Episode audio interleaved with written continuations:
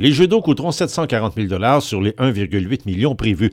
Le Marie Lévesque insiste sur le fait que le projet s'inscrit dans la politique globale d'amener de jeunes familles sur le territoire.